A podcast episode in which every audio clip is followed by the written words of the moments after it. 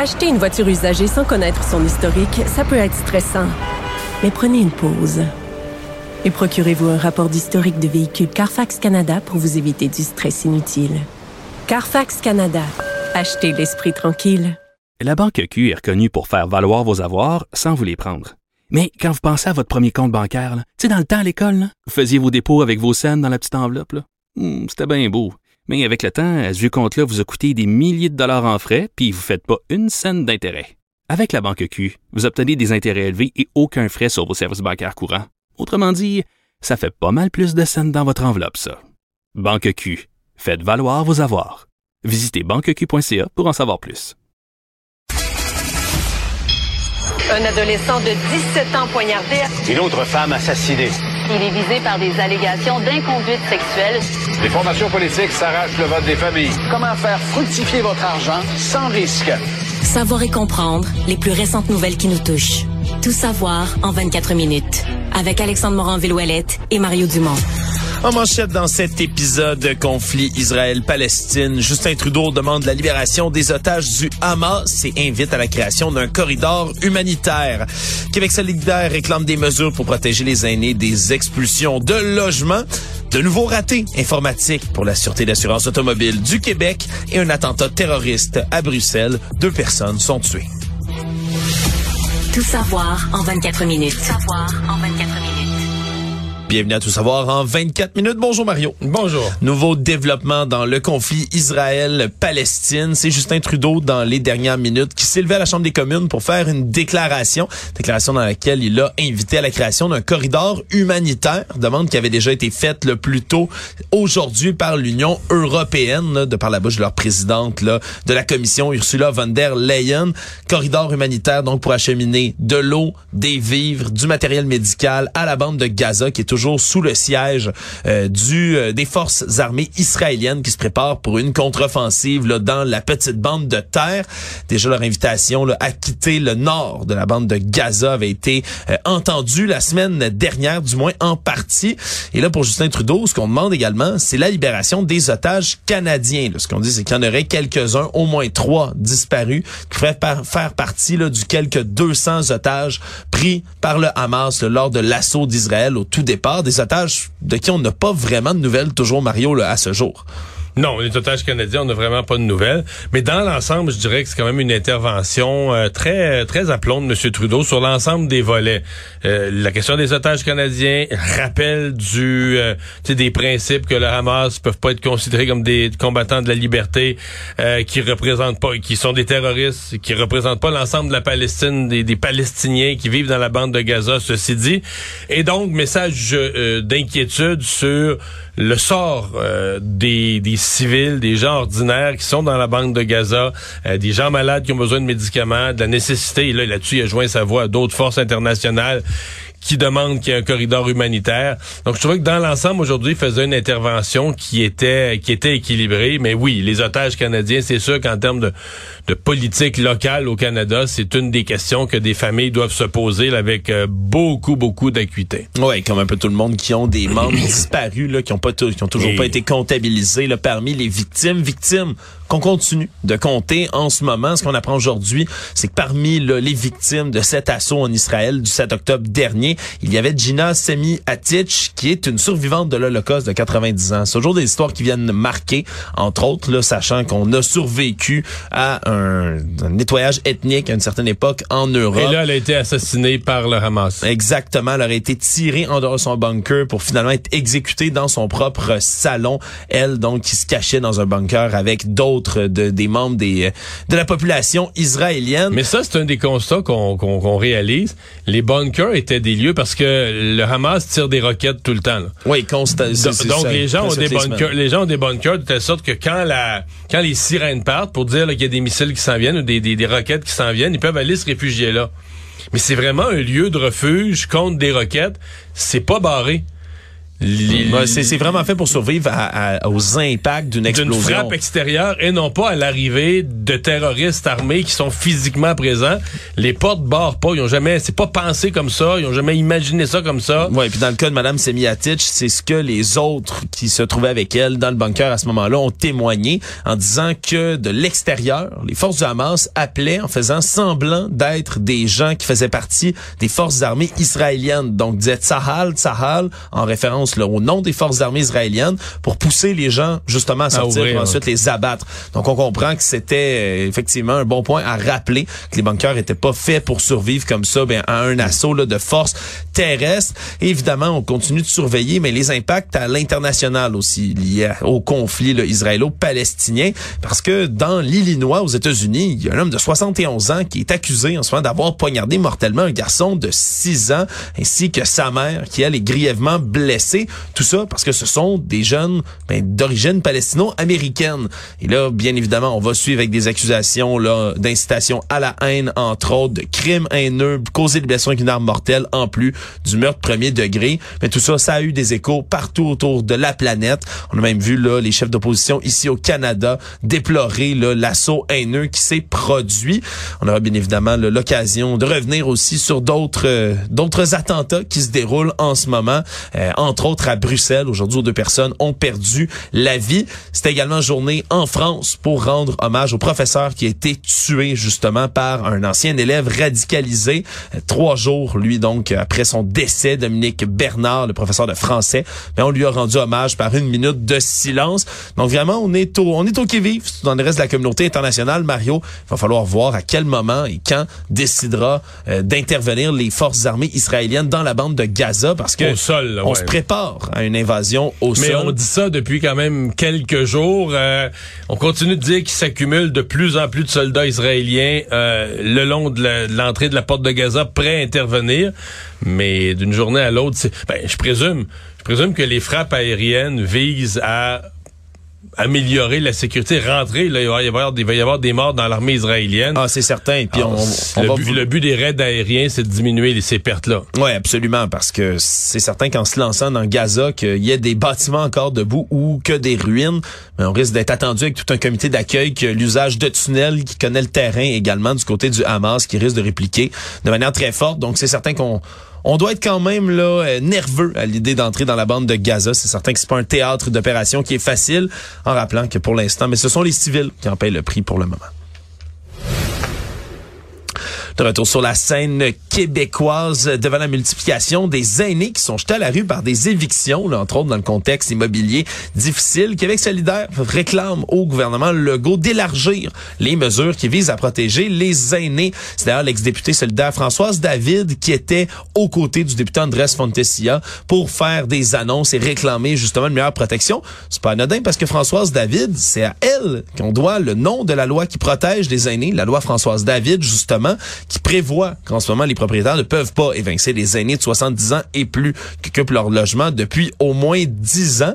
Et donc on demande du côté du Québec solidaire un élargissement un peu de ces mesures-là, entre autres par exemple d'abaisser l'âge de protection à 65 ans au lieu de 70, la durée d'occupation de 5 ans dans le logement par exemple. Je comprends là que là on est dans on est dans ça manque de logement Faut juste faire attention parce que quand tu mets trop de contraintes tu vas changer le- tu vas compliquer la vie pour des gens de, de- dans la soixantaine là de se trouver un logement Oui, parce que ça peut devenir un peu quelque chose qui rend les propriétaires frileux. ben oui puis on va dire non là, on loue pas euh, on loue pas une personne âgée on est plus capable je veux dire s'il arrive quelque chose si on veut rénover ou si on vend tu sais fait que euh, c'est toujours trouver l'équilibre. Oui, de vouloir protéger des personnes vulnérables, mais euh, tu sais, puis en même temps, c'est pas toutes les. Faut faire attention, c'est pas toutes les personnes âgées qui sont vulnérables non plus.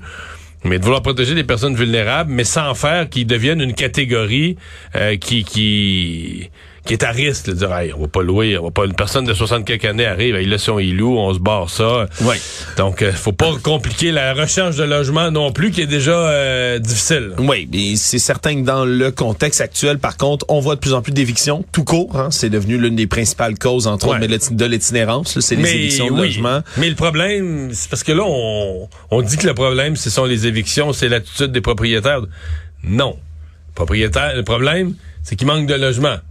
Oui. C'est que les propriétaires, ils ont des demandes, ils pourraient le louer plus cher, ils pourraient le louer à quelqu'un d'autre parce qu'il manque de logements. Et tant qu'on réglera pas ce problème-là, on va pouvoir changer toutes les lois, mais on pourrait demander au gouvernement de gérer tous les logements lui-même, de contrôler les prix dans, un pays communiste. Il manquerait de logements quand même. c'est pour ça que j'entends ça. Bon, ça fait, c'est sûr que tout le monde a l'air d'être pour ça, ça fait sympathique, mais c'est comme, on a un problème, puis là on se dit, mais si le gouvernement réglemente tellement, il va te protéger telle, telle, telle, telle population. Ouais, mais je suis pas sûr qu'on s'attaque au fond du problème. Actualité. Tout savoir en 24 minutes. Mais pour revenir à Québec solidaire, ce soir, c'est leur débat. Oui, c'est vrai, le premier débat, tout premier organisé. Des co-porte-parole. Ouais, des candidates pour l'instant. Des candidates un poste de co-porte-parole. Il va être intéressant à suivre. On en reparlera demain. Mais j'ai l'impression que les trois, ils vont s'entendre sur un point. Lequel? Et je pense pas qu'ils vont être contents contre Gabriel Nadeau-Dubois. C'est le jour... Tu sais déjà que cette course-là a un petit peu de misère à lever. Oui. La course, les cours porte-parole, ben, ça lève, on les suit, mais on dirait qu'il n'y a pas de gros sujet qui s'enflamme de débat. Et là, Gabriel Nadeau-Dubois qui a fait faire ce qu'on appelle, écoute, j'ai juste le mot en anglais, un feature, tu sais, une espèce de... de Radio-Canada, s'est donné en longue entrevue à raconter sa jeunesse, ses expériences. Un gros, gros, gros feature à Radio-Canada. Oui. Mais là, tu dis, euh, le jour même. C'est sorti aujourd'hui, là. Ouais.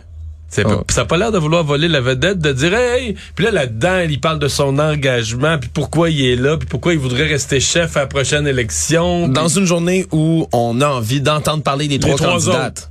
Oui. Je sais pas. Je sais, ben, écoute. Est-ce que c'est Radio Canada qui ont préenregistré puis qui l'ont passé aujourd'hui? Sincèrement, je le sais pas. C'est peut-être moi quand, mais moi quand j'ai vu ça, je me suis dit, si j'étais une des trois, je serais comme, euh, ben, pas outré, je veux dire, c'est pas un scandale, là. Juste un, juste mini froissé, un petit peu froissé, un petit peu comme, ben voyons. Hey, c'est notre, notre, journée. Ouais, c'était pas notre journée, celle-là. Ouais, en tout cas. Mais, ça, mais ce, serait intéressant d'y revenir, c'est certain, Mario, parce qu'on a quand même une course euh, de cours porte-parole, deux élus, eux, qui sont présentement là. Une ex-élue, donc c'est trois femmes une de calibre. Ce soir, je m'attends à un débat de, de fort calibre. Oui, absolument. Très, très intéressant. Émilie Lessard-Terrien, qui n'est plus donc députée, mais qui l'a été déjà là depuis, euh, depuis plusieurs années. L'expérience parlementaire, l'expérience des débats, ça va être intéressant. Mais là, tu allais me parler de la SAAC qui connaît oh. à nouveau des ennuis. Oui, pour eux, ça va euh, vraiment pas très bien, Mario, pour ça clic en ce moment, qui était inaccessible dans une longue partie de la journée. On a attribué tout ça à des travaux de maintenance qui étaient censés se terminer d'ennui de dimanche à lundi. Donc, on n'était pas censé avoir de problème, mais dès les alentours de 7 heures ce matin, il y avait des messages automatisés sur le site de la SAAQ en disant qu'on optimisait les services et qu'on ne pouvait pas avoir accès à rien. Ça a forcé la société d'État à demander aux gens de ne pas se présenter en succursale sans avoir de rendez-vous, ce que beaucoup de personnes finissent par faire lorsque les services sont inaccessibles et on les comprend. Mais là, ça finit par se résoudre vers 14 heures cet après-midi. Mais certain qu'à chaque fois qu'on a un retard comme ça, mais qu'est-ce que ça crée? Un embouteillage et par la suite, il y a des gens qui sont là et la demande est plus forte, tant sur le site que dans les endroits, les points de service. Donc, ça va se replacer bien éventuellement, mais ça devient quand même un autre problème qui tout seul serait absolument mineur. Mario, je suis pas certain qu'on en aurait même parlé d'un bug sur la SACLIC si non, non, ce n'était de toute la saga euh, cette année. Oui, oui, c'est sûr que tout le monde est un peu nerveux. Mais je pense aussi que, je sais, en informatique, il faut faire ces entretiens très fréquents, mais c'est comme si... Euh, je pense pour les gens qui sont pas spécialistes en informatique, puis en informatique, puis on nous dit ben là c'est d'un entretien de fin de semaine. Et voyons, l'entretien, c'est pas flambant neuf, ça. Ouais, mais, je, je, je, sais que c'est niaiseux d'un spécialiste d'informatique qui rirait de moi, mais je pense, je pense qu'on est plusieurs comment c'est dit. Voyons, là, ça fait ton site, là, t'as pas, tu dois pas avoir des vieux virus ou des vieux problèmes de, accumulés dedans. Non, mais non, non, je comprends, je comprends. Ça date de février dernier. Là, ça a été rouvert en février dernier. C'est neuf, comme diraient certaines personnes. c'est complètement neuf. Ça sent encore la, voiture neuve. Mais bon, ça vient quand même s'ajouter à tout ça. Aux conclusions, il y a un peu plus d'un mois, du rapport indépendant sur la SAQ qui a dit qu'on avait vraiment là fait un fiasco numérique d'envergure, gestion incomplète, réactive à des enjeux d'authentification sûr que dans ce contexte-là, d'avoir encore une fois un retard du côté de sa clique, disons qu'on doit avoir euh, assez hâte que l'année 2023 se finisse de leur côté. Le confinement a été levé à l'école secondaire André Laurando à Longueuil, où les élèves étaient tous enfermés depuis déjà quelques heures. Au départ, on parle de menaces, là, donc de personnes possiblement armées qui se trouvaient dans le secteur de l'école. Et selon le service de police de l'agglomération de Longueuil, le SPAL, semble-t-il que c'était non fondé finalement. Donc, on a pu lever complètement ce confinement-là. Ça avait gardé quand même là, et les élèves et les parents d'élèves également là, tout près euh, assez en haleine, merci, dans les dernières heures. Finalement, heureusement, ce n'est pas avéré. Côté des autorités, si on se transporte dans le Bas-Saint-Laurent, on est en train de porter une attention particulière au site d'enfouissement de Kakuna ce matin depuis la semaine dernière. C'est ton village, Mario. Qui, qui, est tenu en haleine, c'est depuis mercredi passé. Là, pour les gens locaux, j'ai encore bien de la famille là-bas. Pour les gens locaux, c'est depuis mercredi passé. Ça fait cinq jours qu'ils sont euh, là-dessus. Là. Oui, parce que la semaine dernière, mercredi, un homme du nom de Steve Chassé euh, a tenu les policiers en haleine là, pendant au-dessus de 24 heures. Lui qui a échangé même des coups de feu avec les policiers après s'être barricadé dans le logement où il se trouvait. Et lui aurait décapité Pierre Bellil, son voisin d'appartement âgé de 74 ans. Ça, c'est des voisins qui ont dit ça. La police dit que M. Bellil est disparu. Oui. Euh, on parle maintenant d'un acte criminel. Oui, on pense qu'il a été victime d'un acte criminel. Mais on sait, la police refuse de parler. C'est les, les voisins qui parlent de décapitation, mais la police reconnaît à la recherche de sacs de poubelle. Oui, puis on... Ils ont cherché au dépotoir, et ils ont cherché dans ce qu'on me raconte dans le village, dans toutes les tout ce qui est de bacs de vidange. Semble-t-il que tous les bacs de ordures ont été le vidés et fouillés dans le dans ce coin-là. Et ce matin, c'est des représentants du laboratoire des sciences judiciaires et de médecine légale qui se sont présentés au site d'enfouissement à Kakuna. Habituellement, quand on fait déplacer les gens du laboratoire des sciences judiciaires, c'est qu'on a trouvé quelque chose. C'est rare hmm. que eux on les emmène pour les fouilles préliminaires. Mais, entre toi et moi, je sais pas comment les choses sont arrivées puis dans quel ordre. Mais mettons que le monsieur est disparu, le voisin. sais, si toi, on va t'interroger parce qu'il y a un de tes voisins qui est disparu, puis t'accueilles la police en te barricadant, armé, Hmm. C'est une réaction étonnante, mettons. C'est une, une, réaction étonnante ou pas, Mario? C'est ouais, non, mais c'est ça. on tient peut-être notre homme dans ce temps-là. Ben là, c'est ça. il réagit mal au fait qu'on veut lui poser quelques simples questions sur la disparition de son voisin, mettons. Qui pourrait faire en sorte qu'il va se retrouver fort probablement avec d'autres chefs d'accusation que ceux d'incitation à la haine, de décharge d'une arme à feu avec insouciance et de port d'armes avec un dessin dangereux. Mais on raconte dans l'histoire qu'il a... Euh, il s'est barricadé dans son appartement. Mais, sur l'étage, il y en avait d'autres. Mais c'est ça, c'est pour élargir son espace ou se cacher puis réagir à la police, il a défoncé, tu sais, c'est des appartements, euh, pas sûr que c'est construit, là, tu sais, euh, en fer... Euh, en fer forgé. non, non, en acier trempé, Tu sais, il a défoncé les murs des voisins pour se faire pour se faire une zone plus large où ils puissent se déplacer là. Donc ça c'est c'est tout, ça. Mais quand ils l'ont arrêté, les gens du village autour, moi j'ai de la famille qui habite pas loin. Je veux dire c'était les le ciel s'est éclairé, c'est des grenades flash. Plusieurs, d'ailleurs, sur le site du Journal de Montréal, vous pouvez aller écouter, plusieurs coups de feu. dans un petit village de moins de 2000 habitants, euh, généralement tranquille, euh, ça a été jeudi soir passé une soirée que les gens ont trouvé pas mal animée. Et les gens de tout le bloc, de tout le secteur, je pense, sont couchés ils ont sorti d'urgence le soir là, de la, ouais, euh, quand il y a une fusillade, ils sont restés dans la salle municipale. Après ça, on couchait à l'hôtel deux ou trois soirs. C'était un méchant dérangement là, dans le dans le village. Tout savoir en 24 minutes.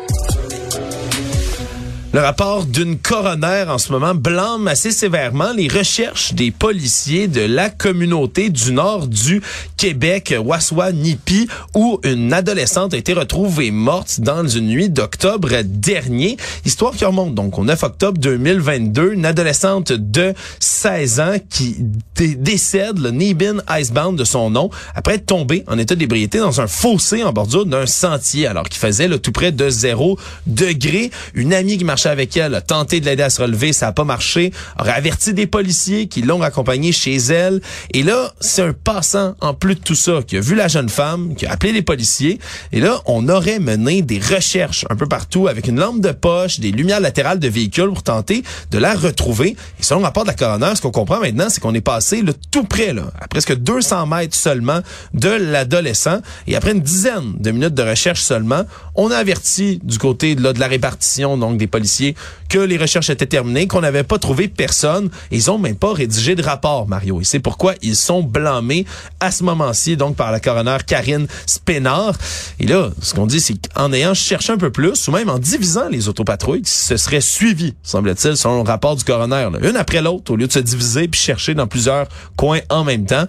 Mais on a fini par ne jamais retrouver l'adolescente, donc qui est finalement décédée. Il y a quand même pas de poursuite ou d'accusation criminelle contre les policiers qui ont été impliqués dans tout ça, mais quand même un rapport du coroner. Le travail de recherche est, est, est sévèrement blâmé.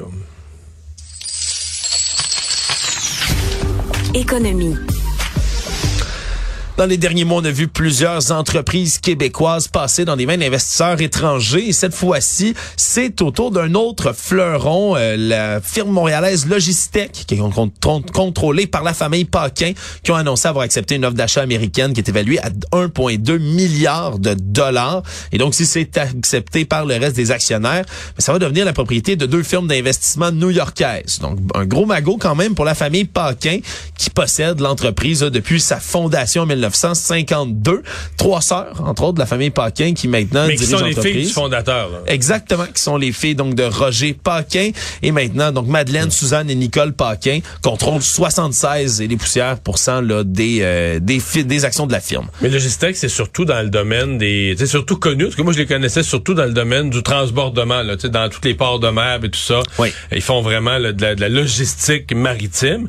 Mais je voyais aujourd'hui, en allant sur leur, sur leur site, sur leurs affaires, ils sont aussi dans le secteur de l'environnement. le traitement des sols, le traitement des eaux. Donc, ils sont aujourd'hui maintenant beaucoup dans le secteur de l'environnement. Un domaine qui est très très prisé Oui, aussi oui, oui. Non, mais on peut imaginer que c'est c'est vraiment un, enjeu de relève. là. C'est qu'ils arrivent à un point, euh, les, les trois sœurs, euh, où elles, euh, elles avancent en âge, euh, puis euh, à, à l'absence, parce qu'elles avaient annoncé au mois de mai l'espèce de processus de processus de révision de leurs options.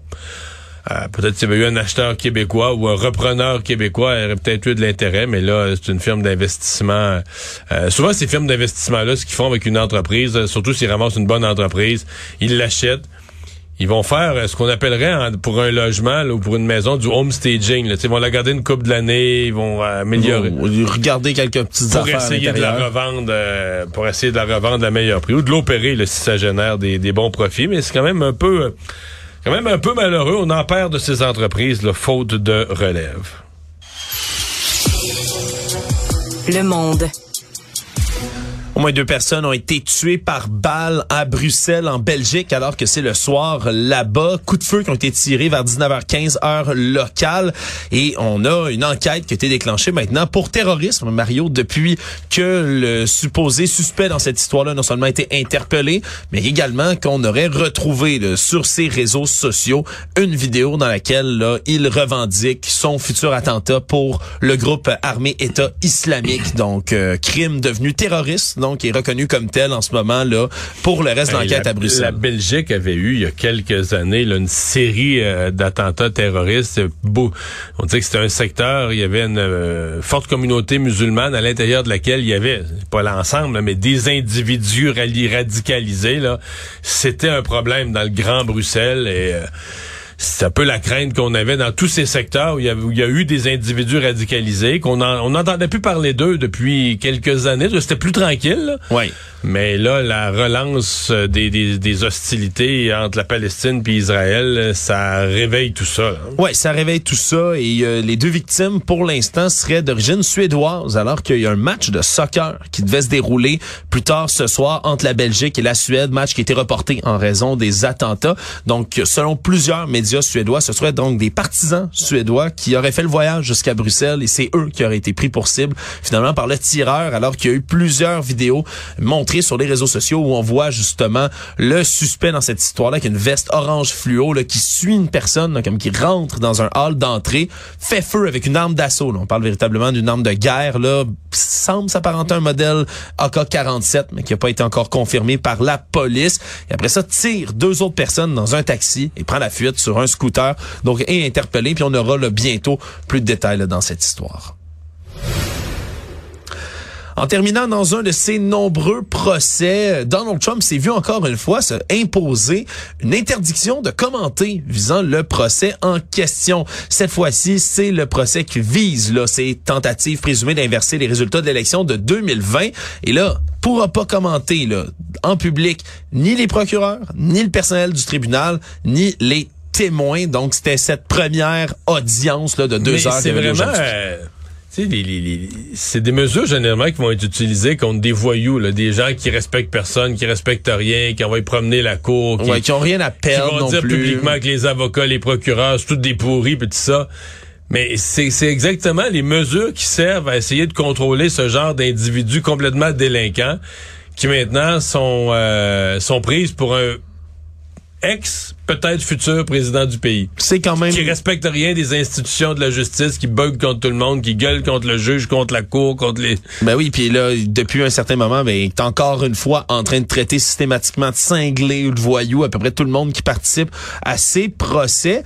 Et là, on a, euh, on a évidemment tempéré quand même cette requête-là et mis certains critères parce qu'on veut pas museler complètement Donald Trump qui peut continuer à s'exprimer. Alors là, il aura le droit de critiquer la capitale fédérale et sa population, comme ça se passe à Washington. Donc, le jury va être composé de gens de Washington et sans cesse, il appelle Washington une ville corrompue, pleine de gens sales, pleine de gens tout croche. Ça, il va pouvoir continuer à le faire, Mario, parce que semble Mais pas la justice. On a le droit de critiquer, c'est ça, mais pourra pas critiquer vraiment les gens dans le procès et si ces citoyens de Washington sont pris dans le jury, là, il pourra plus les accuser de quoi que ce soit. Il falloir qu'ils disent que tout le monde est corrompu à Washington, sauf les 12 membres du jury. Voilà. Résumer l'actualité en 24 minutes, c'est mission accomplie.